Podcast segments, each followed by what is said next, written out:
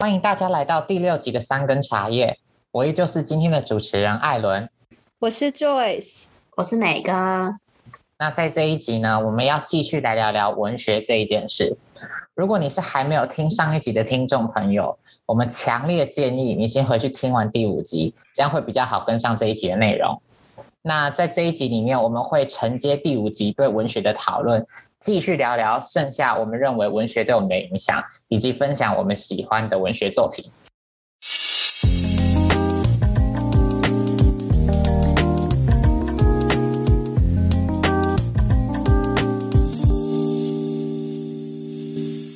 前面我们有讲到说，就是文学对我们的影响。第一个是我们觉得文学让我们扩展世界观，然后让我们对文化的理解大幅增加。然后再来，我们也提到说，文学帮助我们批判思考，让我们挑战可能现有的既定思维，或者是对于社会议题的敏感度提升。那再来呢，第三个，我们觉得文学对我们也有产生非常长远的很大的影响，是阅读理解能力的跃进。我自己的话，我个人亲身经历是认为，当你有这个本事读完很多的文章，然后读完很多的经典文学作品，其实你之后再碰到很多很困难的文章，你都没有那么害怕。即便这些文章你并不是真的完全读懂，但你也不会去害怕碰触它们。我 印象最深刻的是，就是对于这个主题，我们开头的方式，我要来讲一个大学认识 Joyce 的小故事。那时候就是 Joyce 刚来我们外文系二年级的时候转来，然后我也还不认识他。在某一堂课的时候，我是因为美哥我们在同一组认识的 Joyce，他把这个就是神奇的人物介绍给我，然后对，自己讲的都很想笑。然后呢，那时候美哥在跟我介绍 Joyce 的时候，其中一个给他的这个标签就是他在转来我们中山外文之前就已经读完了。整本但丁，而且他自己是有列印下来，因为我是有亲眼看到他把但丁印下来读的。当时听到的时候，整个是吓歪，因为我有修欧史，就是欧洲文学，然后有修到但丁的《神曲》。我自己个人是认为这个但丁的文采非常的难懂，所以我没办法，当时的我没有办法理解为什么有人可以自己读完但丁，而且是读英文版的。所以我就觉得他那时候是一个非常奇葩的人。好，我这样跟你说。你有这样跟我说？你跟我说他就是一个人读完但丁，然后怎么吓到？你看他就是一个比外文系还外文系的人。对，我记得美哥那时候是跟我讲说，就是你好像是说我把 Norton，就是如果是外文系的人知道 Norton，算是我们入门的一本很大本的基础的书，然后就把那一本 Norton 读完。但 Norton 很厚哎、欸呃。对啊，Norton 很厚。但因为那时候拿来当成钝器的那种厚度，可以拿来当成钝 器，而且如果你垫泡面的话，它是会垫的很高的那种，对，你的泡面会直接打翻的那一种，直接到脖子。但呃，当时会读成那样，主要是因为大一的时候都在准备转学考，我我相信应该比较少人对转学考比较熟悉，就是。转学考的话，会考一两科专业科目，也就是你想要转到的那个系的，他们认为必必须要念完的文学作品们，它并没有一个统一的范围。可是有一个共识，就是那整本 Norton 那时候要读完。然后因为那本 Norton 上面有但丁神曲，基本上是三分之二吧，天堂有留三分之一左右，所以当时就。在准备的过程当中，就有把它读完。但读完的时候，发现但丁的这部作品真的是自己属于自己非常喜欢的作品之一啦。刚刚艾伦提到阅读理解，就像我们在读文学作品的时候，我觉得阅读理解可以分为两个层面。一个层面就是英文作为语言的阅读能力，就包含像是阅读的速度啊，或者是你可以一次阅读的量，几千字这种的。然后另外就是。对于文本内容的阅读理解程度，所以我觉得外文系训练到的前者是一定会有，因为像大家如果有去听我们外文系迷思的那一集，我记得是第二集，就有提到说，本身大家进来外文系，在英文的一些基础听说读写上面就会有一些的基础能力，所以外文系真正在训练更高阶的，会是更深或者是更。多元领域的文本内容的阅读理解程度，个人是属于那种外文系当中非常非常喜欢分析文学作品跟文本的人，随着就自己分析的能力越来越高，就可以从中去抓取更多的用字细节或者是背景细节，更加理解不同的观点。那种背景细节就是指说，像。文学作品之间会有蛮多互相引用的典故，然后这些典故或者是人物，很多时候都会仰赖文学基础慢慢打起来，或者是故事的基础慢慢打起来，才会去增进自己读不同作品的理解。另外就是阅读理解，我觉得它不会只是日常英文，他就会需要去了解一些背景的知识或者是文化知识，来提升我们对于这些细节或是用字的选用的理解，然后去分析说作者或作品背后真正想传达的是什么，以及是用什么样的情绪在传达。刚刚 Joyce 有提到说，就是外文系在读文学的时候，我们接触到英文不会是日常英文的 level，这也是为什么我刚刚有提到说，呃，当你能够读完很多所谓的经典文学之后，你就算碰到其他的英文。你也不至于到那么害怕，即便你不一定，你一样不一定能够完全读懂。那像我自己就是刚接触到外文系的文学的时候，哦，有好多作品，尤其是稍微早期，可能中世纪或是到莎士比亚那一段期间的，里面有很多的古英文或是它的句法，是我完全没有碰过，我在上大学之前完全没有读过的。那我就会觉得，如果我能都能够渐渐的稍微抓到一点精髓，或是能够理解这些作者在讲什么，那也许在未来上面，即便我在读一个再难一点的文章或是期刊等等，我也不见得会呃下意识的害怕或是却步，因为我会觉得我都读得懂这些古英文的东西了，我有什么好怕之后读英文的？大概是这样。然后对对对，对，真的差很多，就是在大学这四年的培养过程当中，会发现自己的那个进步是非常大的。当然也因为。外文系本身，我觉得应该不止外文系，很多文类的或是社会科学类的科系们，每周的阅读量其实都是非常的高。然后可能一堂课每一周它的阅读量就是几十页起跳，甚至到百页都有可能，就看那篇文学有多长这样。那像我自己的例子是，我大一的时候刚进去，我就很急着要修掉很多学分，所以我同时修了好几堂的文学课。然后我在我在一下的时候，我修了就是我们西上西洋文学概论，然后文学作品导读，这两个都是大一比较基础必修的文学课程，然后就比较像是就是带领你进入西洋文学世界。那我同时又去修了可能比较硬一点、难一点的英国文学跟美国文学，所以我自己其实算不太清楚那时候一周到底读了多少页，我觉得起码应该两百页有吧。有没有读完是另外一回事，只是你能不能有组织的抓到重点，我觉得这是在修这些文学课过后给我一个很大的启发吧。而且我其实，在上大学之前，我连读新闻我都觉得是吃力的，就是对那时候的我来说，我会觉得我可能今天连要看个 CNN 的文章，我都会。有点害怕，或者是我会觉得怎么办？一定有很多字要查，然后那个句子又又臭又长，然后我一定读不懂，然后议题我又不一定了解。对，当然我我必须说，可能跟就是你对议题或是社会的敏感度也有关。只是当时的我可能是会害怕的。但我觉得在修完各种的史类的课，就是文学的课之后，我觉得就是之后再碰到可能新闻的文章，就已经是小菜一碟。而且那时候。大一的时候就修了美史跟英史，你知道那时候已经你已经算是系上的奇男子了。我知道，而且被超的那种 level，被超多教授劝退。而且哎、欸，我记得我呃大一的时候好像有去修，哎、欸，我就去修辅仁的美史，我忘记是谁跟我一起想说要去修的。你那时候也是修辅仁的美史吗？对啊，就我们同一堂，我们还一起讨论过、欸啊。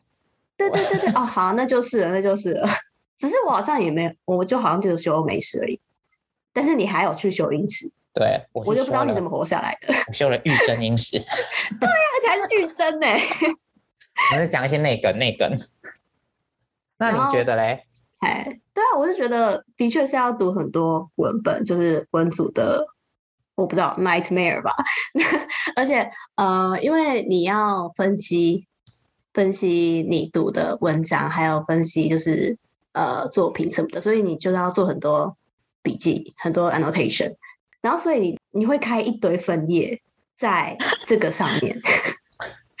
我知道 Joyce 一定 一定非常感同身受。我觉得应该听的人有很多人都觉得自己看每天都看很多分页吧。对对对对对。然后呃，大概最有印象要读最多文本的课就是那个阿中的英美戏剧，就是他的戏剧课。虽然我很长时候都在睡觉，对，但是他因为他是戏剧嘛，所以他就是要读呃剧本，然后剧本也跟 Sophia 的那个莎剧也是一样，就是因为它是莎剧，然后是剧本，又另外一个是古英文更难，所以你要看很多次外部的参考资料，然后你还要看一些翻译什么的，你才会真正的读懂它里面到底在讲什么。还有另外一个也是还蛮印象深刻的课是那个阅读性别，对对对，gender and sexuality 啊，我也这个也是看了一堆 paper，而且他考试是要考 paper，我记得是吧？对，它是考 paper，就是从你读的所有的期刊论文里面去考。对对对对对，所以真的在阅读理解方面啊，我是觉得大家都是跌跌撞撞的一直一路过来啦，因为你就是真的要看很多东西。呃，很重要的一点是。它是会训练你去做统整资料统整，因为你要去参考其他的资料，那你就要去做统整，然后去内化这些呃资料跟文本的东西，再跟自己去做出连接，最后产出一个真正可以去看的 annotation 或者是小 essay。就是在玩戏真的很累。我这样这什么结论？就刚刚有提到但丁神曲嘛，然后刚刚美哥有讲到 annotation 那些的，其实举例来说，像是但丁神曲，因为它地狱有好几层嘛，所以它每一层它就会挑出一些亮点或是比较经典的人物，但他提到那些人物的时候，他很多时候就只会是一两句带过，可是那一两句包含的非常多知识量，就包含你要了解为什么那两个人，或是那为什么那一群人在这里，或者是那一群人他之前在希腊或其他时期的时候做了什么事情导致。是他会被判在那个地方，然后或者是那个人他出现在那里，跟他过往的经典的历史或跟他有关的故事到底又是什么？所以看似简单的那种一两句的人名跟一两句的用字，都会影响到我们会需要去查蛮多背景知识的。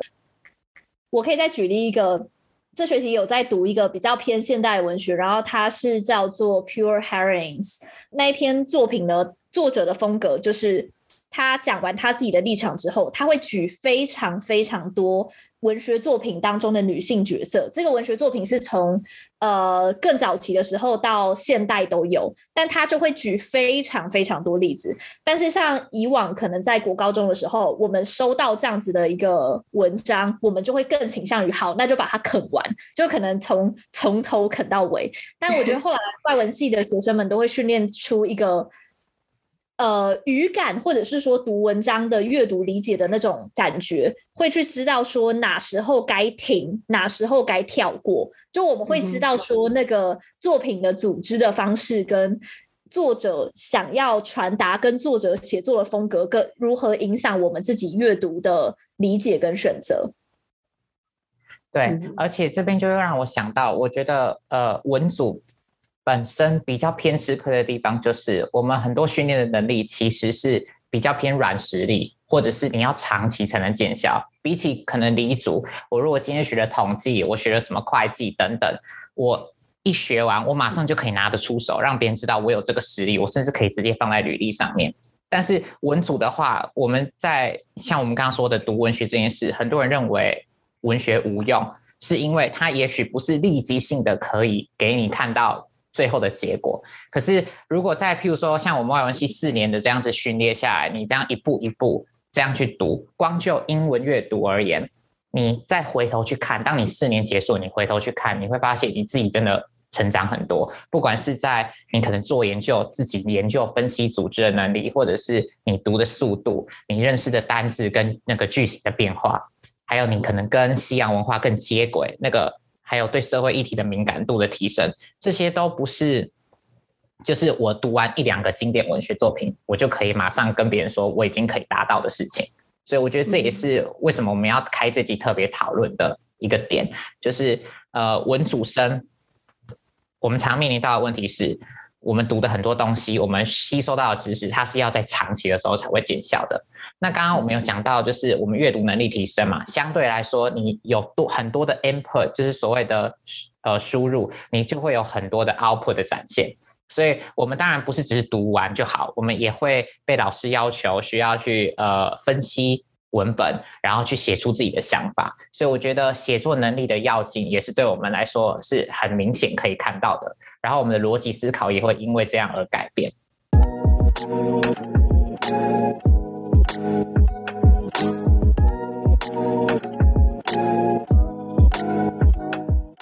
那我自己的话，我大一刚进外文系，我其实没有什么写作经验，就是在大一之前，我真的比较常练的就是学测作文而已，然后就可能看看图写作文，或是那种很短的一百五十字的文章。可是我在大一就是加入外文系之后，真的一开始写的超级烂，而且我记得我那时候一上的阅读。还可以考到可能六七十分那种，因为阅读课你一定会需要写文章或句子嘛。那老师是觉得我差到这种程度，那就是我刚刚讲到，就是我有修一个课的，呃，我我有修一堂文学课，然后那个课的老师是玉珍，他是一个我就是呃情感非常复杂的老师，就是。又爱 你讲的好委婉，又爱又恨的老师，但是呃，现在当然是爱大于恨啊。就是大一刚进去的时候，其实我修了他两堂，我修了他的英国文学跟阅读，然后对当时的我来说，我觉得我的表现在他眼里是完全不合格，而且他是觉得不满意的。然后，但是因为中间就是有很多的训练，到大三的时候，我又修了他的，就是刚刚 Meg 提到的。性别阅读，阅读性别的课，我不知道那怎么讲才对。然后还有，呃，我修了他的大三的写作课。有一次下课的时候，他就蛮语重心长的跟我说，他觉得我进步很多。然后我那时候当下的我才意识到说，哦，原来我在这过程当中一点一滴已经累积了这么多，是我以前没有发现到的。我就欣喜若狂。我们就是从阅读理解，然后到写作训练，其实是真的会训练到我们分析跟批判思考，不管是作品的一些时代背景，然后最终大部分的时候都会要求我们一定要用写出来的方式呈现嘛，不管是写那种期中、期末考，或者是说要写成一个 essay 的方式，然后一部分时候是以口说的形式。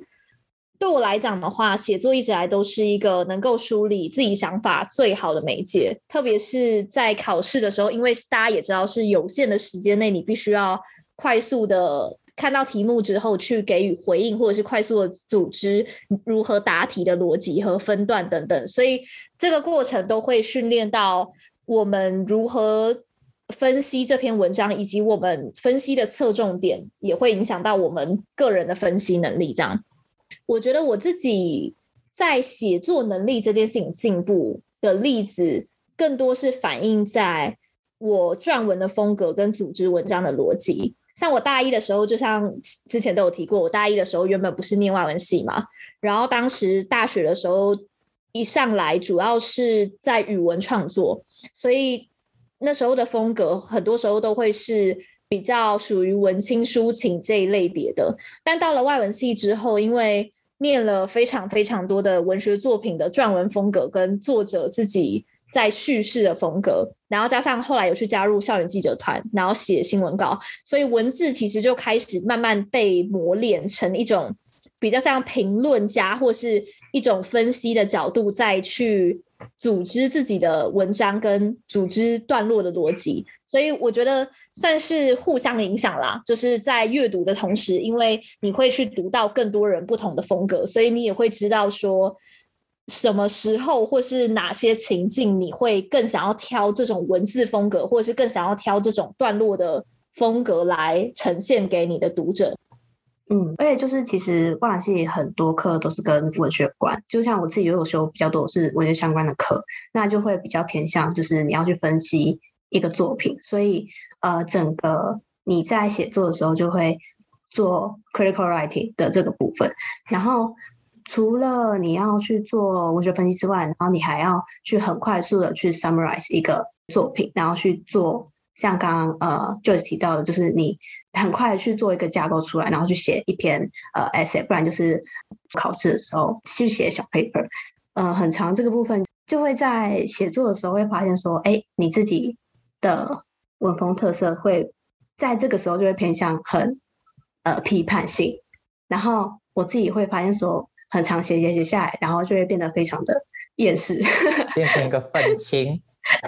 对，很凶悍。因为很多时候就是作品会提到一些呃什么社会社会问题啊什么的，然后就会觉得说，哎，算了啦，人类早早灭亡好了。我想不用接触这些社会问题，就已经就已经是差不多这样了吧？不要透露太多个人的情绪。OK OK。哎，但是有一个例子我蛮想讲的是，刚刚美哥有提到说，因为我们会有那个 critical writing 的那种。那个训练嘛，然后我记得以前其实，在不同的课的时候，教授可能会要求我们去扮演对于那个作者不同的角色来去写回应。举例来说，可能假设那篇作品那个作者他在批判的就是当时的婚姻制度，或者是他在作品里面有提到他自己的兄弟姐妹，但他兄弟姐妹可能是很知名跟他立场不同的另外一种作家或作者，结果。老师可能就会要求我们去以他姐妹或是他兄弟的视角来回应他这篇文，所以你就会必须要套入一个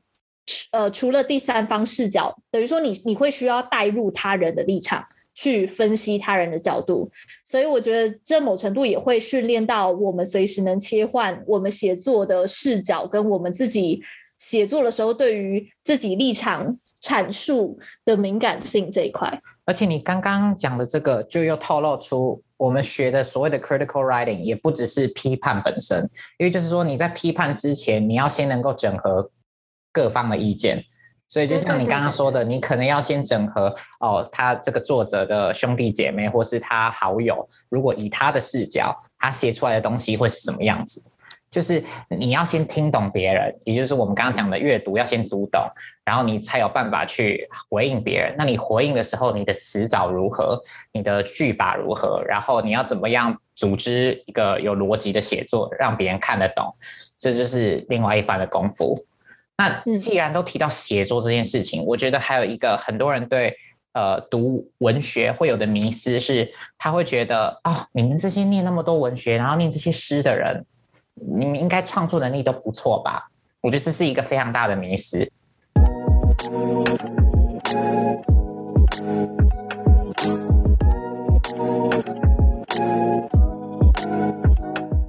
对我来说，我自己就会觉得我从头到尾都不是一个创作咖，就是我不是一个可以呃轻易就可以挥洒我的心情，然后写得很漂亮、很优美文字的人。但是我自己是非常佩服可以做这样子的人。以前我们系上有蛮多这样子的人才，我我自己会想要称他们为人才，因为我觉得这样子的人并不多。我觉得就是像我们以举个例子，我们以前就会有可能随时会把自己心情写成散文，然后 po 到可能他的社群的人，或者是也有人他是会创作歌词的。所以我就觉得哦，这些人都是对我来说是很厉害，因为我是做不到的。可是，虽然是做不到的同时，我却能够，我我就是在外文系的熏陶或是培养之后，我觉得我更能理解，就是这些创作者他们为什么会有这样子的心情，或者是他们为什么有这样子的笔触等等。然后，就像前面提到的，呃，在读完很多文学作品，对于西洋文化有了解之后，我再来去博物馆看到的一些作品，可能一些宗教类型的啊，或者是比较古老的这些作品，我可以更了解他们在做什么，而且更。就是对于这些文化更有共鸣，然后在生活当中我们接触到的很多影视作品，如果有用到可能是文学里面的 reference，我也比较能够理解这到底是什么梗，大概是这样。就是创作能力对我来说，我并没有特别提升，但是鉴赏能力是差很多的。嗯，艾伦提到鉴赏能力，我记得因为我我妈妈也是外文系的，然后她就有跟我聊过，说她觉得她可能没有在文学。这一个面上像我影响那么深，但是他觉得鉴赏能力这件事情，像是刚刚举例说影视作品看得懂不懂，或是那个背后的一些幽默能否理解，他觉得是影响他最深的。我自己的话，其实在创作这个面上，我也很有感觉，因为就像我刚刚前面提到，我大一的时候原本是念语文创作，然后当时就会比较常写诗跟散文，然后我们系上也会有那种。散文的竞赛，那我到了外文系之后，就很常在大二的时候，特别是大二的时候，很常在西子湾 旁边的海堤写诗，这样。就现在回想，真的是蛮奇葩的。然后之前甚至还有跟，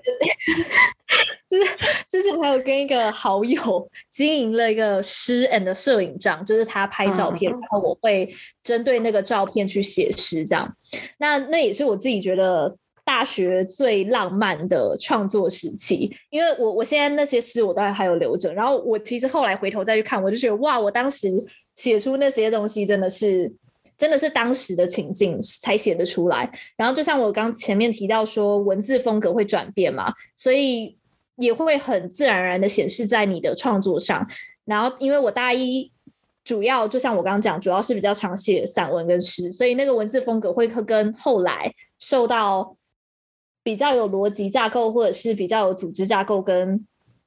比较像是那种新闻批判的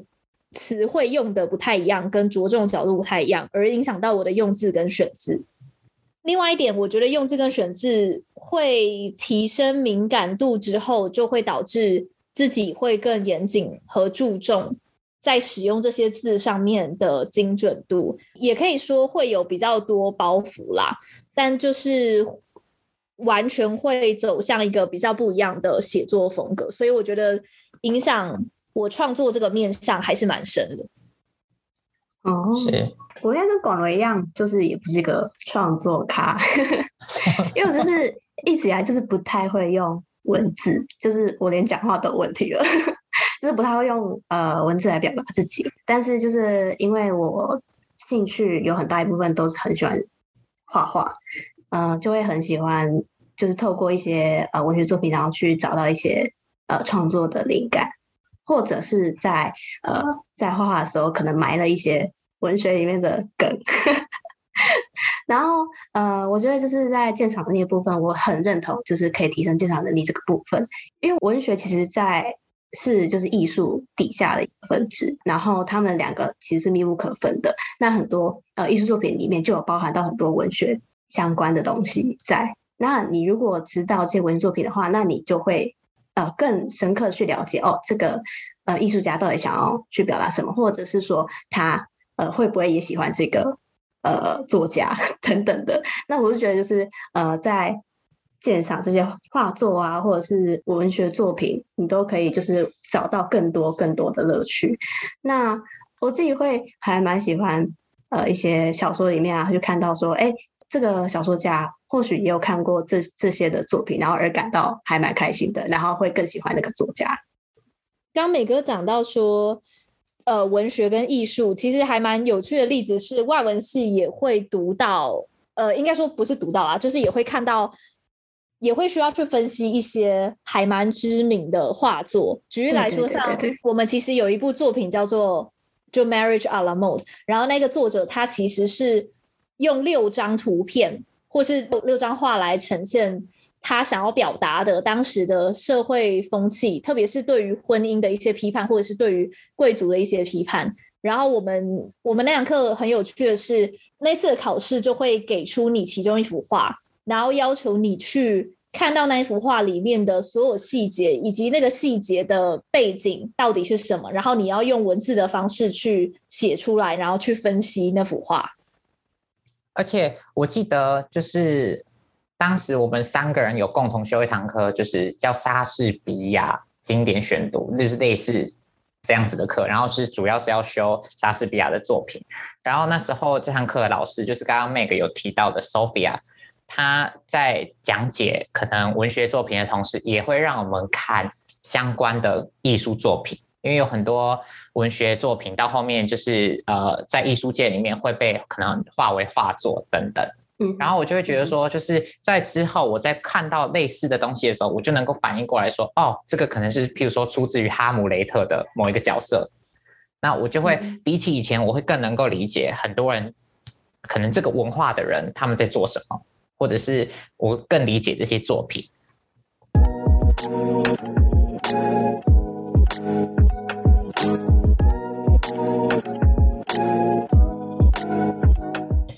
今天我们提到了很多文学对于我们的影响，然后呃之后我们还是会在其他集讨论外文系相关的播客内容。听完这一集的话，你现在对文学的想法是什么呢？欢迎提出来让我们知道哦。有，然后想要更多了解我们的频道和收到及时更新的讯息，可以关注我们的 IG、Twitter 跟 FB。那我们下周见，拜拜，拜拜，拜拜，拜拜。